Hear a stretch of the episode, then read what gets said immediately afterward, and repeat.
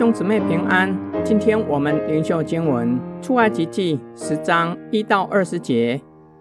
耶和华对摩西说：“你进去见法老，我使他和他臣仆的心刚硬，为要在他们中间显我这些神迹，并要叫你将我向埃及人所做的事和在他们中间所行的神迹，传于你儿子和你孙子的耳中，好叫你们知道我是耶和华。”摩西、亚伦就进去见法老，对他说：“耶和华希伯来人的神这样说：你在我面前不肯自卑，要到几时呢？容我的百姓去，好侍奉我。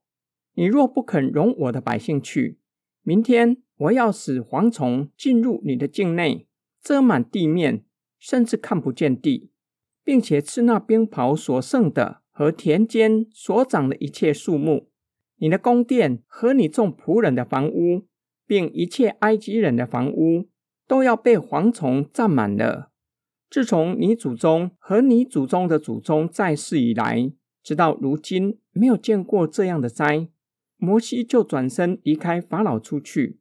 法老的臣仆对法老说：“这人为我们的网罗，要到几时呢？容这些人去侍奉耶和华他们的神吧。”埃及已经败坏了，你还不知道吗？于是摩西、亚伦被召回来见法老。法老对他们说：“你们去侍奉耶和华你们的神，但那要去的是谁呢？”摩西说：“我们要和我们老的、少的儿子、女儿同去，且把羊群、牛群一同带去，因为我们务要向耶和华守节。”法老对他们说。我容你们和你们妇人、孩子去的时候，耶和华与你们同在吧。你们要谨慎，因为有祸在你们眼前，不可都去。你们这壮年人去侍奉耶和华吧，因为这是你们所求的。于是把他们从法老面前领出去。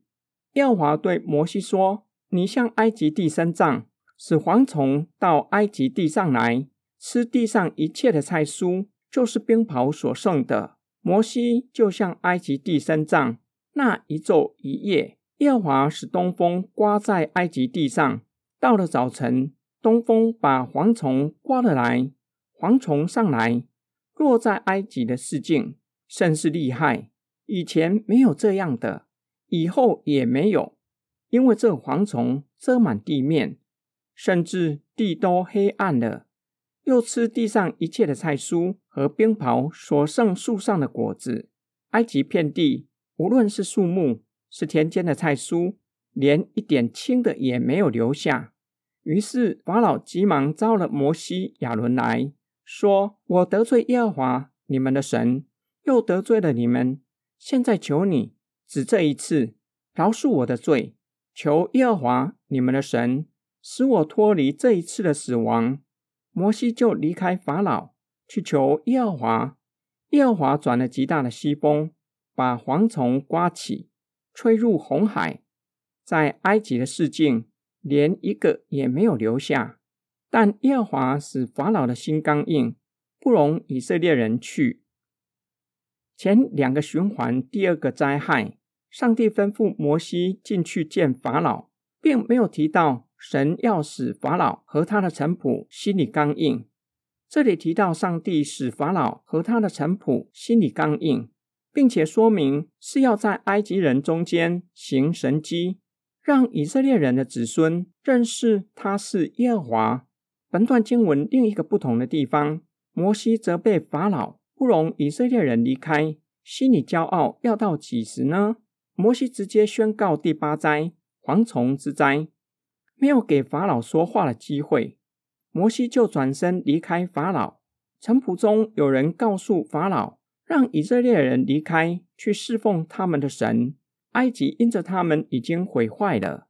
法老听从建议，将摩西和亚伦招回来，容许他们去侍奉上帝，一面用耶和华与你们同在祝福他们，却同时恐吓他们：若是全都离开。埃及诸神会不高兴，会降下灾祸给以色列人，只容许壮丁离开，要将妇人和孩子留下。摩西向埃及举杖，上主使蝗虫落在埃及四境，遮满地面到一个地步，地都黑暗了，遍地没有留下任何青色的植物。法老紧急召唤摩西、亚伦，承认得罪神，又得罪以色列人，恳求饶恕他的罪。求上帝救他脱离死亡。摩西向上主祷告，上帝刮起强大的西风，将蝗虫吹入红海。前两次的循环表明法老的心刚硬。第八灾表明这是上主使法老的心刚硬，不容以色列人去。今天经文的默想跟祷告，我们不要过分纠结于法老的心刚硬，是上帝使他心刚硬。法老的心才刚硬，还是法老的心刚硬，上帝就任凭他，让他的心更刚硬？倒是有几件事值得我们深思。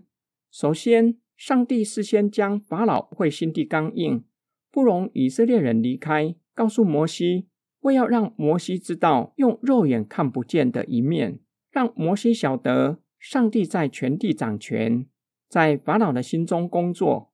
一切都在神的主权引领之下，叫摩西对完成使命有信心。因为不是单靠摩西，也不是靠亚伦说服法老和百姓，上帝同时启示摩西，他这样做的目的，乃是要叫以色列人的子孙晓得他是耶和华，是创造天地万物的主，与他们立约的神。我们若是真正明白。并且确信上帝的主权在万事万物之上，会给我们极大的信心和盼望。特别是面对苦难的时刻，深信上帝依然掌权，没有任何势力可以与神为敌。我们一起来祷告，亲爱的天父上帝，世上有许多事情发生，是我们不能够明白的。那些叫我们感到痛苦的事，更是会让我们困惑。甚至有可能让我们的信心动摇。求主赦免我们的小信。我们需要将眼目从地上转移到天上，定睛坐在宝座上的主耶稣基督，确信主你正在执掌王权，使我们重新得力，有信心面对不容易的环境。